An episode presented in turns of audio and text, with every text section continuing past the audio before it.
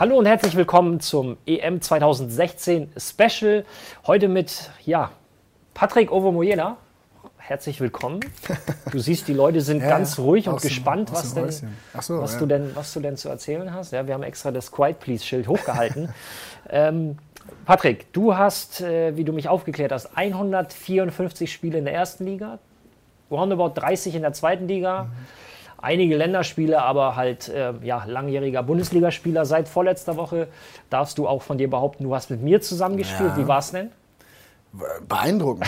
Also wirklich beeindruckend. Besonders die, äh, wer es nicht gesehen hat, da gab es eine, eine Willensaktion noch mal kurz vor Ende des Spiels, ein Dribbling über quasi ja, 80 Meter.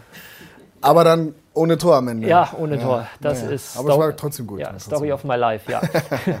Aber nein, zurück zu dir. Ähm, lange Jahre bei, bei Werder Bremen, bei Borussia Dortmund gespielt. Und da wir ja auch ein regelmäßiges Bundesliga-Format haben, würde ich mit dir ganz gerne erstmal ein bisschen über die Bundesliga sprechen und über deinen Verein oder ehemaligen Verein Werder Bremen. Ähm, bei uns in der Redaktion, der Gunnar ist riesengroßer Werder-Fan, der war die letzten Wochen echt ganz schwer, also kaum zu gebrauchen, weil, weil ihn das natürlich nervlich extrem belastet hat. Ja. Ähm, worin siehst du die Gründe und, und äh, wie schätzt du die momentane Situation und vor allem auch die Reaktion nach der Saison ein mit der, mit der Freistellung so, des Sportdirektors? Ja, es, Gründe, das ist immer schwer. Es ist ja jetzt nicht ein Jahr gewesen, was, was plötzlich kam, sondern es ähm, ging so ein bisschen schleichend daher. Man hat ähm, viele Spiele abgeben müssen. Ähm, hat nicht unbedingt die Qualität ersetzen können. Das war dann so ein, so ein Prozess, wo, wo dann am Ende der Saison halt nicht mehr das internationale Geschäft bei raussprang. Wieder weniger Geld, nächstes Jahr noch ja. weniger Qualität im Kader. War so ein bisschen ähm, auf Ansage. Ähm, jetzt kämpft man seit ein paar Jahren darum, wieder in einen besseren Bereich zu kommen. Man hat Spieler geholt, von denen man dachte, dass sie vielleicht mehr leisten können, ähm, als es dann nachher war. Es hat halt nicht alles wirklich zusammengepasst. Ähm, Thomas Schaf musste dann irgendwann gehen, dann hat Skripnik übernommen, dann lief es erst gut und alle haben vom Skripniker gesprochen und es war alles wieder toll ähm, für fünf, sechs, sieben Spiele und dann ging es halt wackelig weiter bevor es dann wieder nach unten ging. Ähm, und dann zum Schluss ja eine Zitterpartie. Also es drohte ja nahezu wieder der, der Abstieg zumindest die Relegation und am letzten Spieltag dann dieses, äh, dieses Wahnsinnsspiel, äh, wo man sich gerettet hat. Es ist eine, eine Leidensgeschichte. Nochmal, es ist einiges äh, passiert in Bremen. Manager ist weggegangen. Ähm, es wurden bestimmt Spieler verpflichtet, die halt nicht, wie gesagt, Leistung gebracht haben, die sie hätten bringen sollen. Und somit wurde sportlich, der finanzielle Weg wurde sportlich mitgegangen. Und ähm, ja, so kann sich beides natürlich nicht gegeneinander aufheben. Also wenn du dann irgendwann sportlichen Erfolg hast, dann kommt das Finanzielle auch wieder. Oder wenn du mehr finanzielle Möglichkeiten hast, dann kommt das Sportliche wieder. Und so ging beides aber im Gleichschritt quasi nach unten. Und Werder muss sich ähm, auf andere Art und Weise jetzt einfach wieder konsolidieren. Sprich, äh, junge, talentierte Spieler, die äh, noch Potenzial haben, diese entwickeln und dann gemeinsam den Weg wieder nach vorne angehen. Du sprichst es an, weil genau diesen Weg ist ja dann dein anderer großer Ex-Verein gegangen. Ich meine, Borussia Dortmund war ja, die hatten ja noch mehr Schulden. Es waren, die waren ja wirklich mhm. ähm, ganz, ganz kurz vorm, vorm Konkurs und haben sich dann über Jahre hinweg konsolidiert bis hin zu zwei Meisterschaften in Folge. Ist das, kann man sich in Bremen das so ein bisschen als Vorbild nehmen? Oder ist das nicht zu vergleichen? Ja, zu vergleichen sind die Vereine jetzt nicht. Das ist was vollkommen anderes. Der Weg, den Borussia Dortmund gegangen ist, den kann man sich immer ähm, auch als Vorbild nehmen. Man hat damals gezwungen durch finanzielle Nöte ähm, auf Spieler gesetzt, die zum Teil sehr jung waren, von denen man dachte, dass sie das Potenzial haben. Da waren dann so Leute wie Mats Hummels mit äh, 19 oder 18, ja. Nevin Subotic und so weiter. Und auf der anderen Seite waren es gestandene Spieler, die vielleicht schon so über den Zenit hinüber, äh, drüber waren oder wie ich eine, eine, schwere Zeit hatten mit Verletzungen und trotzdem aber eigentlich deutlich besser, als sie zu dem Zeitpunkt dastanden, mal gespielt haben.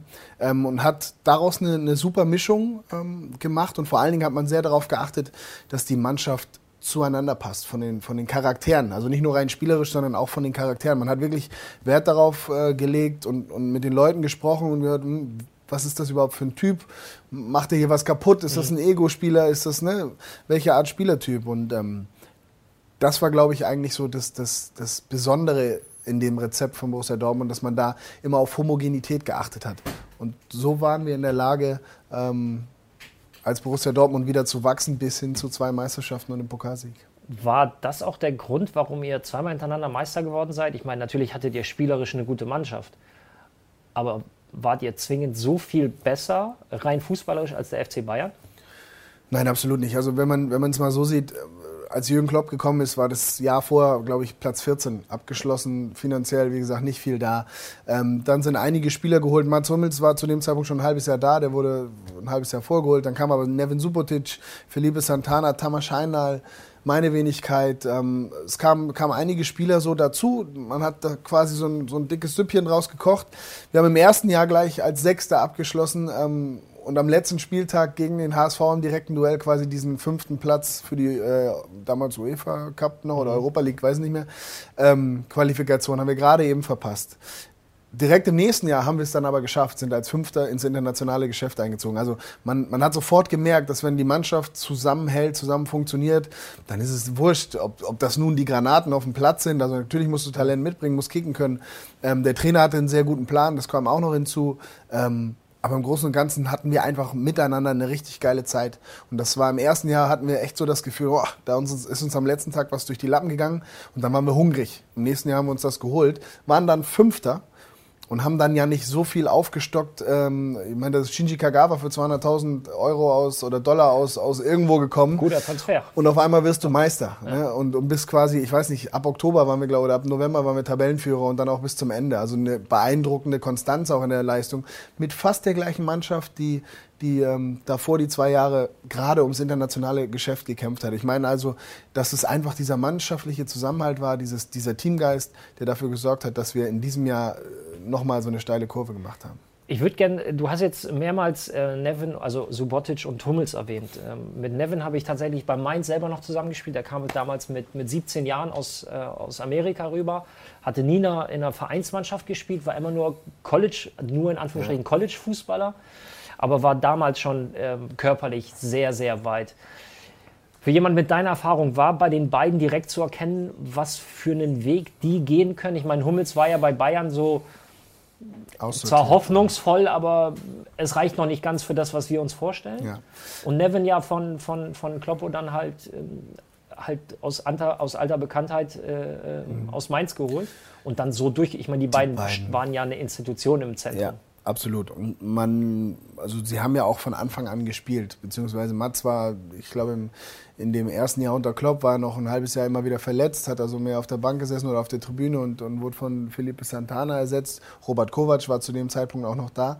Mhm. Ähm, aber dann, als er wirklich fit war, haben die beiden ja dann auch wirklich gespielt. Und man hat gemerkt, dass A, der Trainer unbedingt an denen festhalten wollte, hat also vieles in denen gesehen.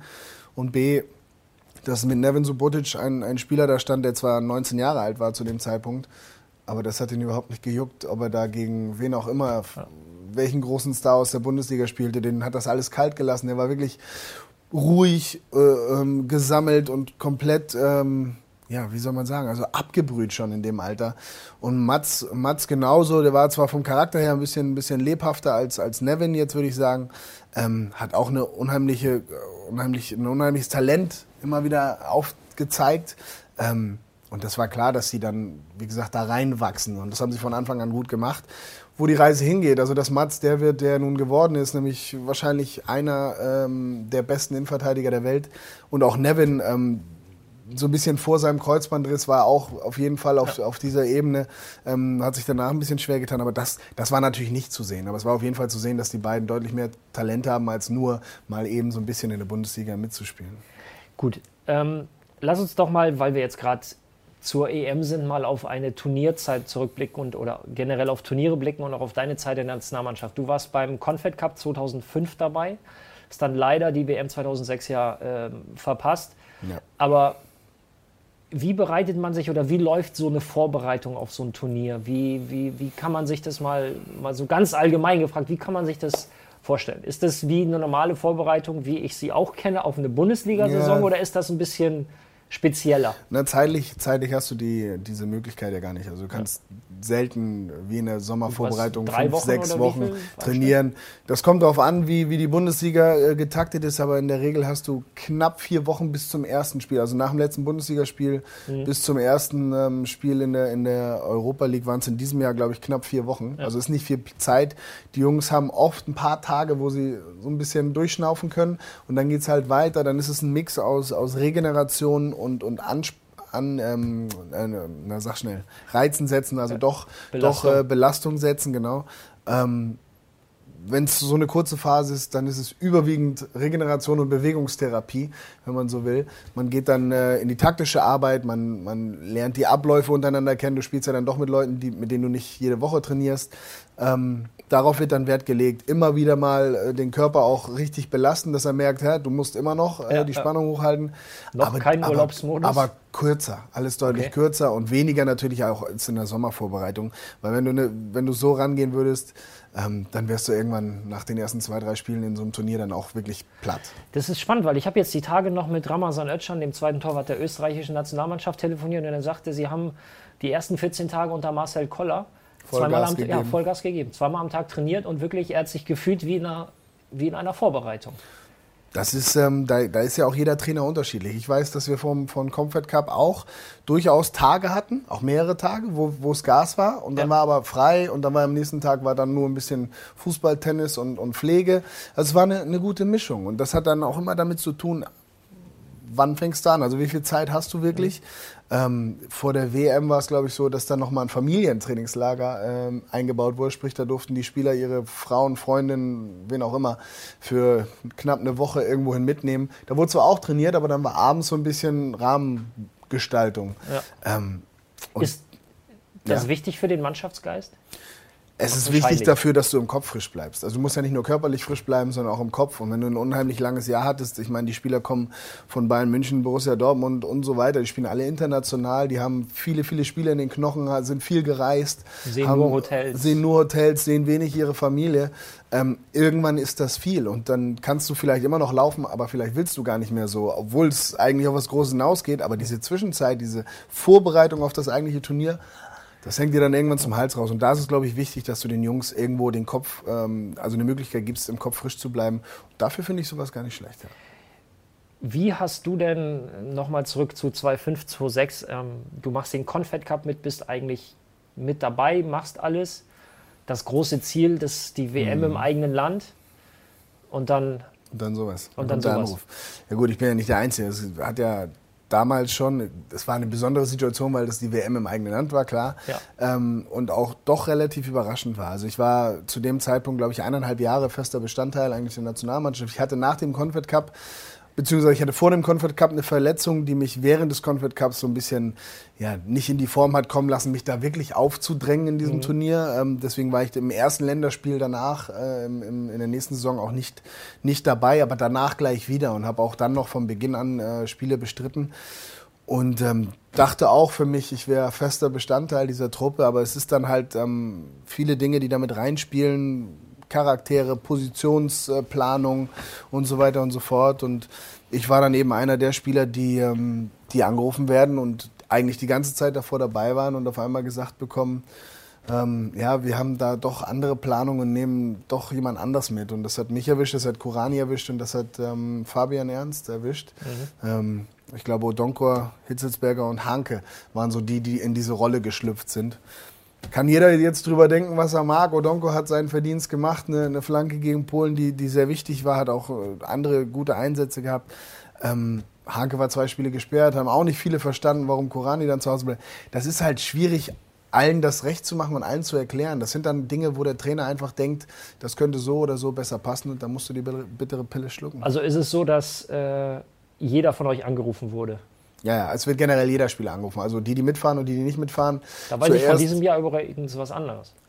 Dieses Jahr war ich auch nicht dabei, aber in, ähm, im, äh, also gut. Also es war so, dass der im Prinzip so der erweiterte Kader, 25, 30 Leute, jeder wurde informiert, du bist dabei, du bist, du bist nicht dabei. Genau. Okay. Also und es gab eine, ich weiß, es, es war der letzte Spieltag war glaube ich am 13. Mai. Ähm, mit Werder Bremen in Hamburg gegen HSV um die direkte Champions League war auch ein super Ding. Ich habe auch die ganze Saison eigentlich durchgespielt, war Stammspieler bei Werder Bremen. Champions League war, war für mich äh, toll und war auch eine gute Saison. Also ich war in Gedanken eigentlich für mich auch. Du hast gar keinen Sommerurlaub geplant, oder? Überhaupt nicht, nein. Und ähm, dann kam halt dieser Anruf und ich weiß, dass vor dieser PK am 15., die mittags stattfand, wurden morgens so die ganzen Spieler angerufen. Und dann, ich glaube, äh, der eine hat, also Löw hat, glaube ich, alle angerufen, die, die mitfahren oder sich das geteilt mit, mit Klinsmann. Und Klinsmann musste den dreien, die es erwischt hat, ähm, quasi. Äh, ähm, okay, ich wollte gerade fragen, darfst du denn sagen oder möchtest du sagen, wer dich angerufen hat und gesagt hat? Ja, ja, es war, es war Jürgen Klinsmann damals, der mich angerufen hat und mir gesagt hat, dass sie ähm, da anders planen und dass sie einen offensiven mehr mitnehmen wollen und mhm. defensiven zu Hause lassen und das hat mich erwischt. Ähm, also so eine richtige, tief in die Begründung sind wir nicht gegangen. Ich glaube, ich war dann auch nicht mehr wirklich lange aufnahmefähig, sondern ähm, spätestens in dem Moment hat mein Urlaub dann wirklich begonnen und äh, ja. Dir ist, spontan was anderes überlegt? Ist ja, sehr spontan. Wo, wo, darfst du, möchtest du sagen, wo du dann die WM verfolgt hast? Ah, ja, WM verfolgt. Das ist eine gute Frage. Habe ich die WM eigentlich wirklich verfolgt? Ähm, ich habe mir lange Zeit schwer getan damit. Ähm, Verständlich, ja. Da, dazu zu tun. Ich bin, ich bin äh, spontan erstmal nach Monaco gefahren, habe mir die Formel 1 angeguckt. Ähm, dann, dann war ich in den USA, habe für Premiere damals ähm, äh, Basketball kommentiert. Also wirklich so meine andere oh. große Leidenschaft. Ja. Habe die NBA Finals, damals Dirk Nowitzki äh, gegen Miami Heat, also Dallas äh, Mavericks gegen Miami Heat. Da habe ich dann äh, zwei Wochen ungefähr, bin ich da mitgeflogen, immer zwischen Dallas und Miami dann war ich nochmal in New York und nochmal in Los Angeles. Also ich habe versucht, mich da rumzutummeln, wo Fußball nicht so die ganz große ähm, Präsenz hat. Und als ich wieder kam nach Deutschland, oh, dann war ich auch noch in Spanien auf Ibiza, habe auch nochmal so richtig die Sau rausgelassen. Das ja. musste aber auch alles sein. Ich glaube, sonst wäre ich tatsächlich mental kaputt gegangen. Und als ich zurück nach Deutschland gekommen bin, nach, ähm, nach knapp nach vier Wochen, ähm, war die WM schon vorbei? Fast. Nee, war Deutschland im Achtelfinale gegen Argentinien in Berlin. Und da bin ich dann tatsächlich auch hingefahren und habe es mir live im, im Stadion angeschaut. Ähm, das tat dann auch nicht weh oder so. Ja. Das war dann okay. Da hatte ich genug, äh, genug ähm, mentale Verarbeitungsarbeit geleistet. Ähm, aber so habe ich die WM dann verfolgt und ab dem Zeitpunkt dann natürlich auch wirklich hingeguckt. Hautnah. Aber davor muss ich sagen, ist mir vieles durch die Lappen gegangen. Ergebnisse klar, aber ähm, so richtig dran teilnehmen wollte ich natürlich nicht. Kommen wir aber zu dem diesjährigen Turnier. Jetzt ähm, geht es ja schon heute Abend los, Deutschland gegen ähm, die Ukraine. Mhm. Ganz simpel gefragt, deine Erwartungen, beziehungsweise so ein Auftaktspiel ist ja immer ein bisschen, ja. ist ja immer ein bisschen schwierig. Das äh, Standortbestimmung, wie du es äh, am, äh, am Freitag ja genannt hast. Ähm, Führ das doch nochmal bitte ein bisschen aus. Klar, jetzt äh, durch Rüdiger fehlt dann nochmal eine weitere Option in der, in der äh, Verteidigung. Ja. Mit der Nachnominierung von Tar, glaube ich, jetzt fürs erste Spiel, das kommt noch zu früh. Der lag ja, ja bis vor wenigen Tagen noch, noch am Strand in, ich glaube, Miami war es. ähm, insofern Hummels noch nicht, noch nicht äh, fit. Mhm. Da muss man sich wirklich erstmal zurechtfinden. Das muss man, aber man hat ja mit Hövedes einen, der zum Glück zum Ende der Saison auch wieder fit geworden ist ähm, und der so ein Turnier kennt, der extrem wichtig war, auch in, in Brasilien, der sicherlich auch mit, mit ähm, Jerome Boateng gut, gut zusammenspielen kann, sollten die beiden das innen machen. Ähm, mit Jonas Hector hast du einen auf der linken Seite, der es machen könnte, der da ähm, bisschen sogar ein bisschen mehr Spielwitz, Offensive mehr reinbringen könnte, als es Höwe das bei der WM getan hat. Da war ja doch sein Job ein etwas anderer. Ähm, das muss sich finden. Vor so einem ersten Spiel ist immer schwierig. Du weißt weder, wo du selbst stehst, so wirklich. Du weißt nicht, in welcher Verfassung der Gegner ist, ähm, wie der Gegner das Spiel angeht. Rennen die voll drauf, wollen sie dich überrennen, warten sie ab, weil du der Weltmeister bist. Ähm, das sind alles so Sachen, da wird am Anfang wird, wird viel abgetastet. Da wird Standortbestimmungen betrieben und ähm, irgendwann wird sich dann äh, zeigen, dass Deutschland eigentlich die, die stärkere Mannschaft ist und das müssen sie dann auch auf den Platz bringen. Aber äh, so ein erstes Spiel ist immer schwer. Es fehlt so, so wirklich einfach das Wissen um einen selbst und vor allen Dingen auch das Wissen um den Gegner. Jetzt ist das Frankreich-Spiel zum Ausstrahlungszeitpunkt zwar schon gelaufen, aber wir müssen trotzdem jetzt mal drüber sprechen. Die Franzosen werden nicht abwarten, oder? Das sollten sie nicht tun, dann würden sie ihre eigenen Fans ja auch enttäuschen. Die erwarten mhm. natürlich, dass die Franzosen alles geben, von, von, von der ersten Sekunde an mit wehenden Fahnen da in, in, in, den, in diese Schlacht ziehen, sage ich jetzt mal. Ähm, Und natürlich gerade gerade die, die Franzosen, also die drumherum nicht die Mannschaft, aber die wahrscheinlich auch, möchte natürlich in diesem Land was Positives erleben. Es ist so viel, so viel Negatives passiert in den letzten äh, Monaten, im letzten Jahr und ähm, ja, sportlich immer, waren die letzten Turniere ja auch. Sportlich sowieso, aber ich meine jetzt auch im, äh, was die, die äh, sicherheitspolitische Lage betrifft und so, viel wurde negativ besprochen, dass dieses Gefühl, Franzo äh, in Frankreich zu, zu leben, war auch nicht mehr schön. Und dieses Turnier soll natürlich auch da helfen. Und da sind die, ähm, sind, ist die Tricolore, wie heißt die Mannschaft? Ich weiß Equipe Tricolore. Equipe Tricolore. Ähm, natürlich so ein bisschen man setzt viele da Hoffnungen. wird sich erhofft, die, dass Sommer, die Mannschaft ja. dafür sorgt, dass es einfach ein Märchen wird und dass da wieder alles positiv ist. Und das ist ihnen natürlich auch zu wünschen, außer wenn sie gegen die Deutschen spielen. Aber ansonsten ähm, wird da natürlich erwartet, dass die wirklich alles geben und ein Feuerwerk abbrennen. Und ähm, das sollte man als Gastgeber einer WM auch erwarten, äh, erwarten können. Spannend finde ich die englische Mannschaft. England hat ja oftmals in den Turnieren in der Vergangenheit dann so gerade oder im Laufe des Turniers ist ihnen so die, ein bisschen die Puste ausgegangen, weil die Spieler zu Hause ja unfassbar viele Spiele haben. Sie haben vier, äh, zwei Mannschaften mehr, das heißt, du hast ja. vier Spiele mehr, drei Ligapokale, glaube ich, plus internationale Belastung und, und, und. Jetzt ist es aber mal, ich finde, eine sehr junge Mannschaft. Hm. Plus hast du natürlich einen Kane vorne drin, wenn der auch nur, und, und Wadi, wenn, wenn die ansatzweise ihre, ihre Form aus der Liga halten können, dann ist mit den Engländern auch zu rechnen. Erwartest du einen ähnlichen Einbruch oder sagst du, die Jungs sind so jung und frisch, ähm, da geht einiges? Sag du mir doch mal, wen du für den Leader hältst in diesem Team.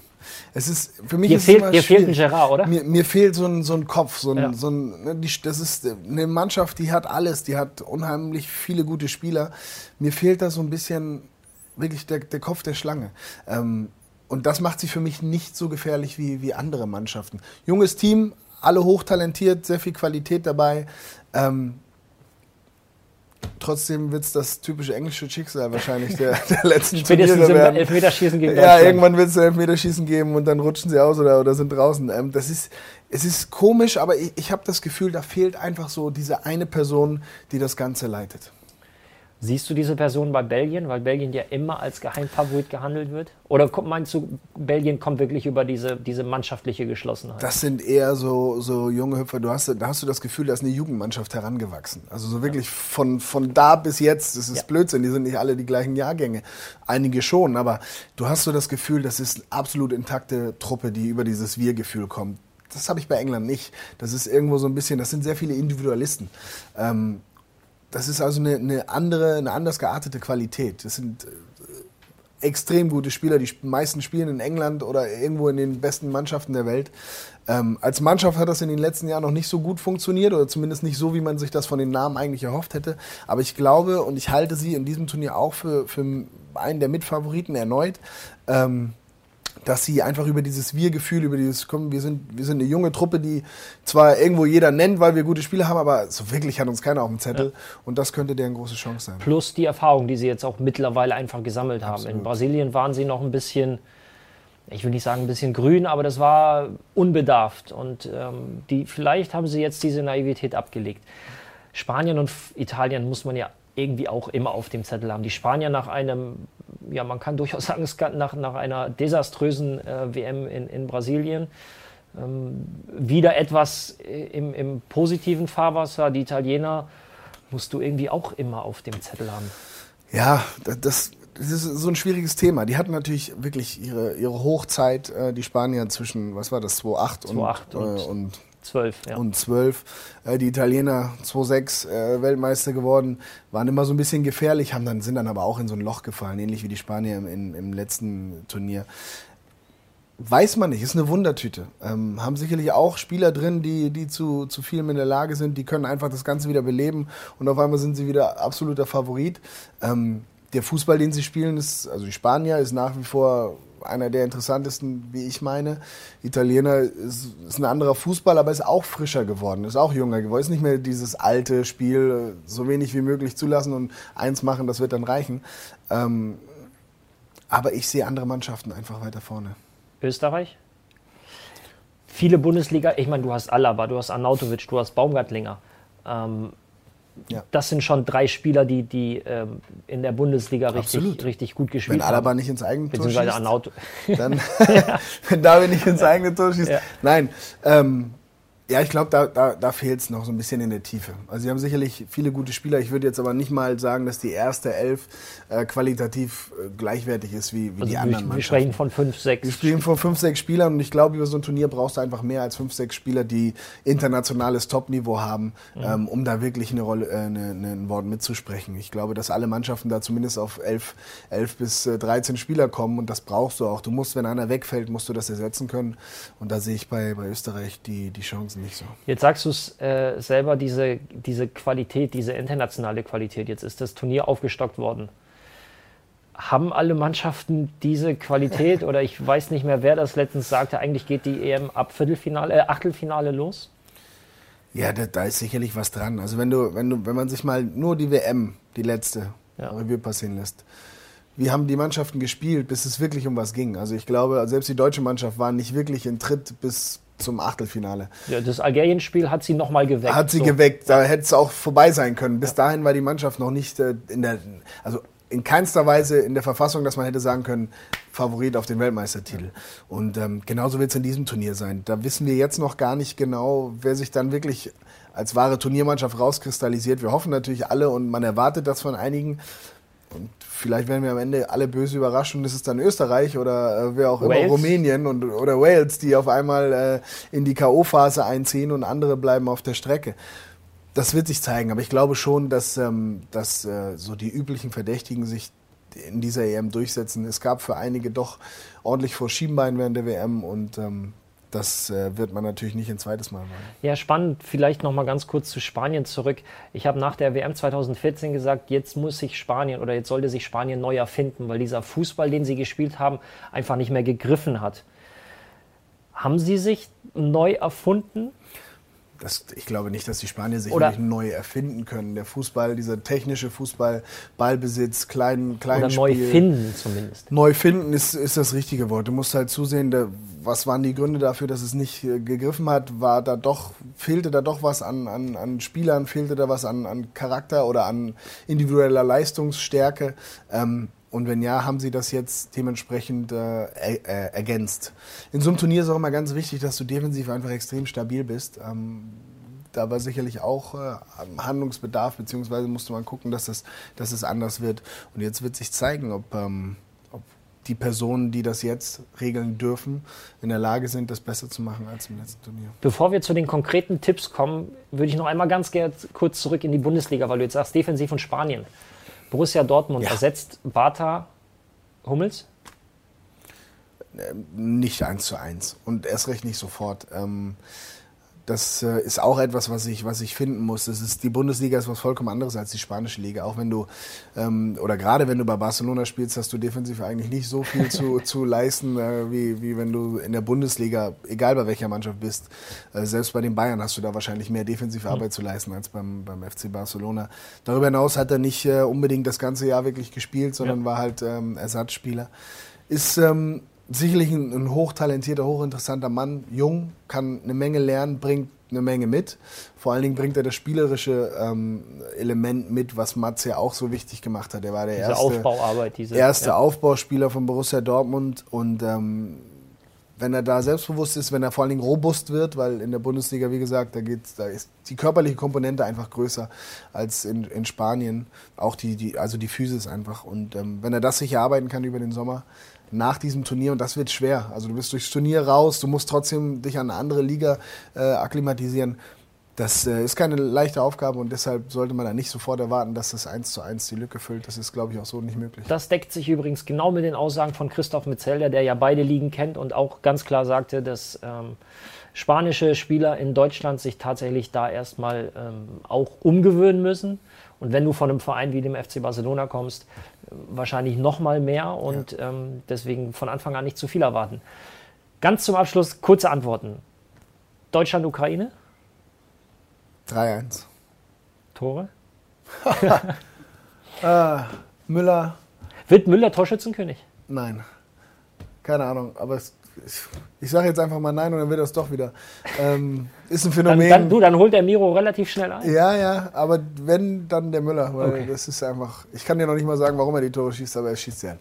Ähm, ich sage jetzt mal Müller. Ähm, Götze. Müller, Götze, Gomez. Gomez. Oh, also er kommt rein. Er, wollte ich gerade fragen, von Anfang an oder, ja, oder kommt, kommt rein. er rein?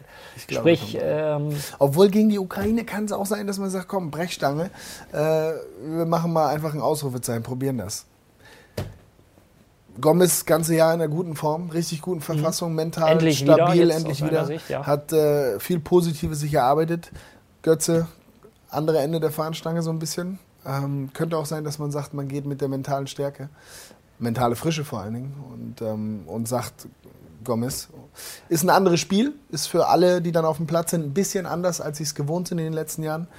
Ist möglich. Also ich weiß, wir wollten aufhören, ja. aber äh, du lieferst wie auf dem Platz großartige Vorlagen, ja. wie ich jetzt seit vor 14 ja. Tagen weiß. Ähm, das Thema Götze ist bei Bayern ja wirklich sehr, sehr präsent.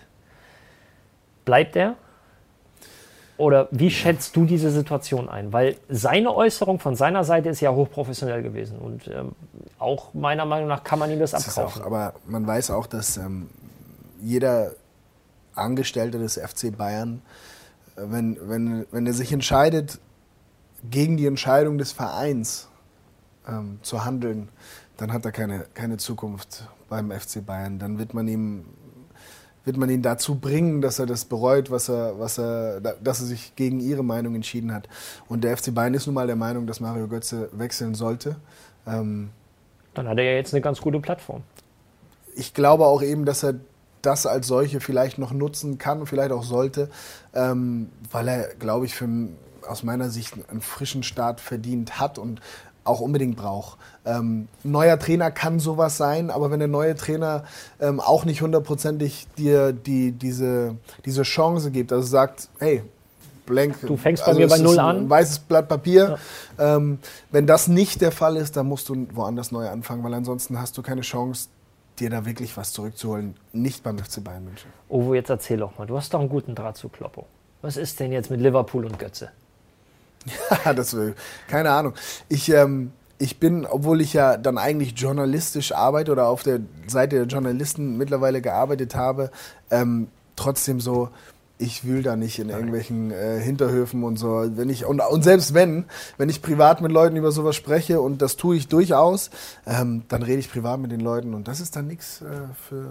Das ist in der Tat nichts für die Kamera. Nein. Aber das ist immer das, wenn ich dann bei Bundesliga sitze und Nils und, und Eddie mich, mich ausfragen, erzähl doch mal, du weißt und du weißt auch, so viele Dinge weiß man, aber geht halt nicht immer jeden was an, weil also, man natürlich viele Dinge privat bespricht. Wenn ich, was, weiß, ja so. wenn ich was weiß, dann, dann gebe ich auch gern was kund.